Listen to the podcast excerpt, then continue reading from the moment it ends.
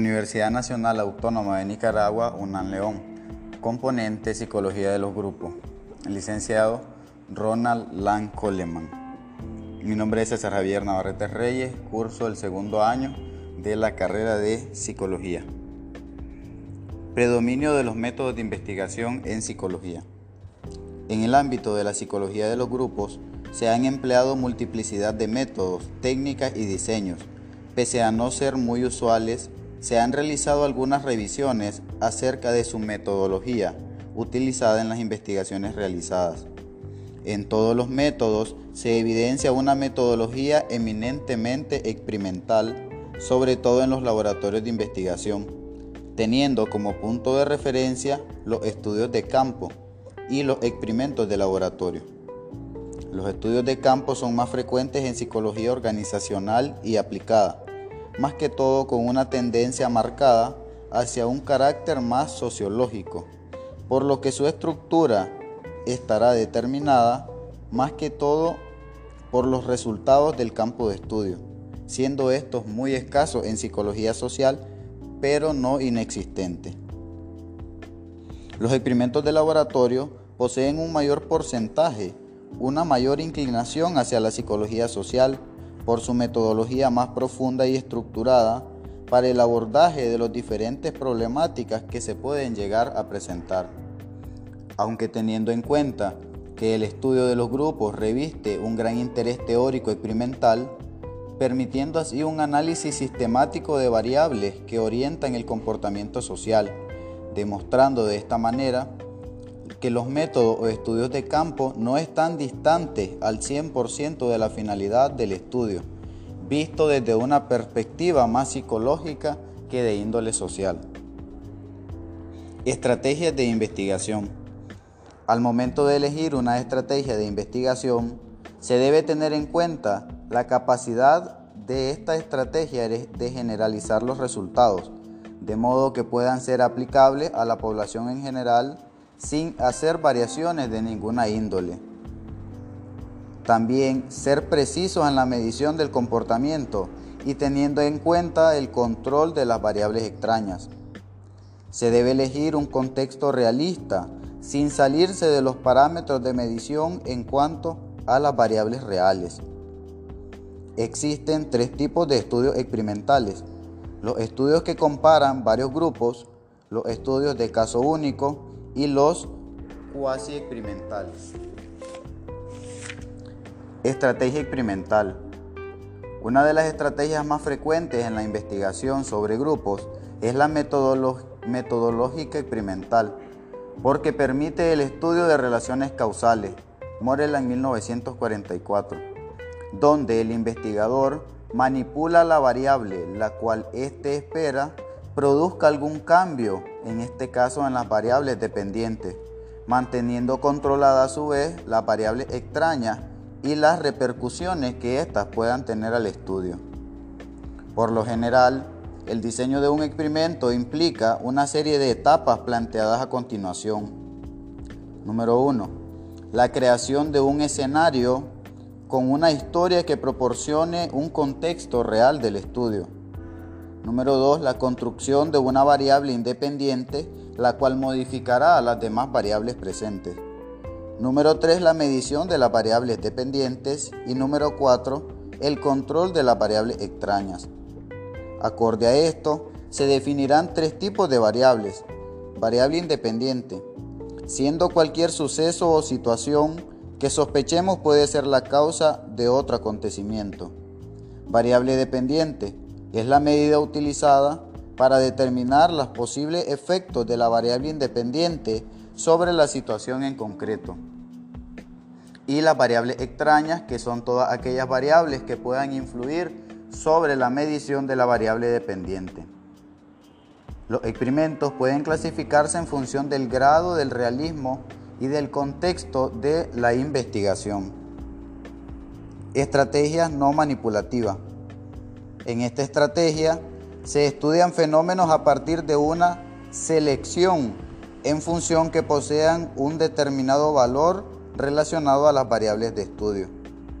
En estas no se debe o no se puede manipular la variable independiente ya que los resultados variarán en dependencia de esta. Metodología ex post facto. En ellos trata de explicar el fenómeno en términos de relaciones funcionales o causales, teniendo en cuenta la funcionalidad del objeto de estudio. Pero a diferencia de los experimentos de laboratorio, no se resulta posible el manipular la variable. En esos casos, simplemente se seleccionan a las personas que cumplen las características requeridas para los diferentes niveles de la variable independiente y se compararán estos grupos en los valores de la variable dependiente. Muy buenas tardes, profesor Coleman. Mi nombre es Jason Alfonso Picado Avilés y cruzo el segundo año de la carrera de psicología. A continuación les daré un pequeño informe de la metodología de encuesta.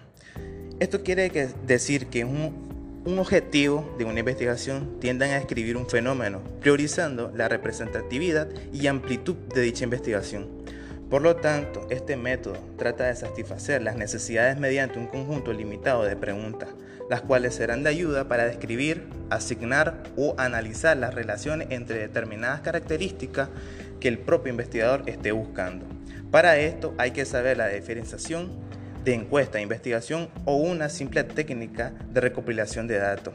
Así, por lo general, los investigadores están controlados por una serie de fases que esto incluye la definición de un objeto en una encuesta, o sea, para qué o qué quiere conseguir con eso. Y la segunda simplemente es un instrumento de datos los cuales son utilizados para medir las variables de una investigación experimental. Para continuar tenemos la metodología observacional. Este método se trata que la investigación es autoimitida. Por lo tanto, su caracterización es la falta de ausencia del papel del investigador en el estudio de dicho fenómeno, por lo cual este mismo estudio se realiza en una situación natural para asegurar el grado máximo de realismo, en donde se determina la no afectación a la conducta o respuesta de los participantes y así sean espontáneas. Tenemos que tomar en cuenta que la observación puede ser una técnica de recopilación de datos en cualquier tipo de estudio de investigación. La metodología cualitativa. Esta investigación se basa en la recopilación de información de datos no numéricos. Esta se basa en la observación del comportamiento natural, el discurso y las respuestas públicas para la posterior interpretación del significado. Este método consta de fases a la hora de planificar la investigación. En primer lugar, tenemos, se tiene que decir el objetivo o el tema del estudio. Esto puede ser elegido como una función para estudiar el fenómeno, como una investigación de acción o diseño etnográfico. Tras ello, hay que elegir la población de objetivo, o sea, un muestreo, y ponerse en contacto con ellos. Posteriormente, se, se seleccionan técnicas apropiadas y la recogida de datos. Ya, puede ser en grupo de discusión, observación de participantes y análisis de documentos, etc. Tras finalizar la investigación de campo, se selecciona la estrategia más adecuada para llegar a cabo el análisis cualitativo de los datos recogidos, por ejemplo, análisis de contenido, teoremas fundamentales y método de comparación constante. Finalmente, se redacta el informe final. Por ejemplo, tenemos la invención del smartphone. Representa un salto cualitativo en la historia de las comunicaciones. Para finalizar tenemos los métodos de investigación cualitativa.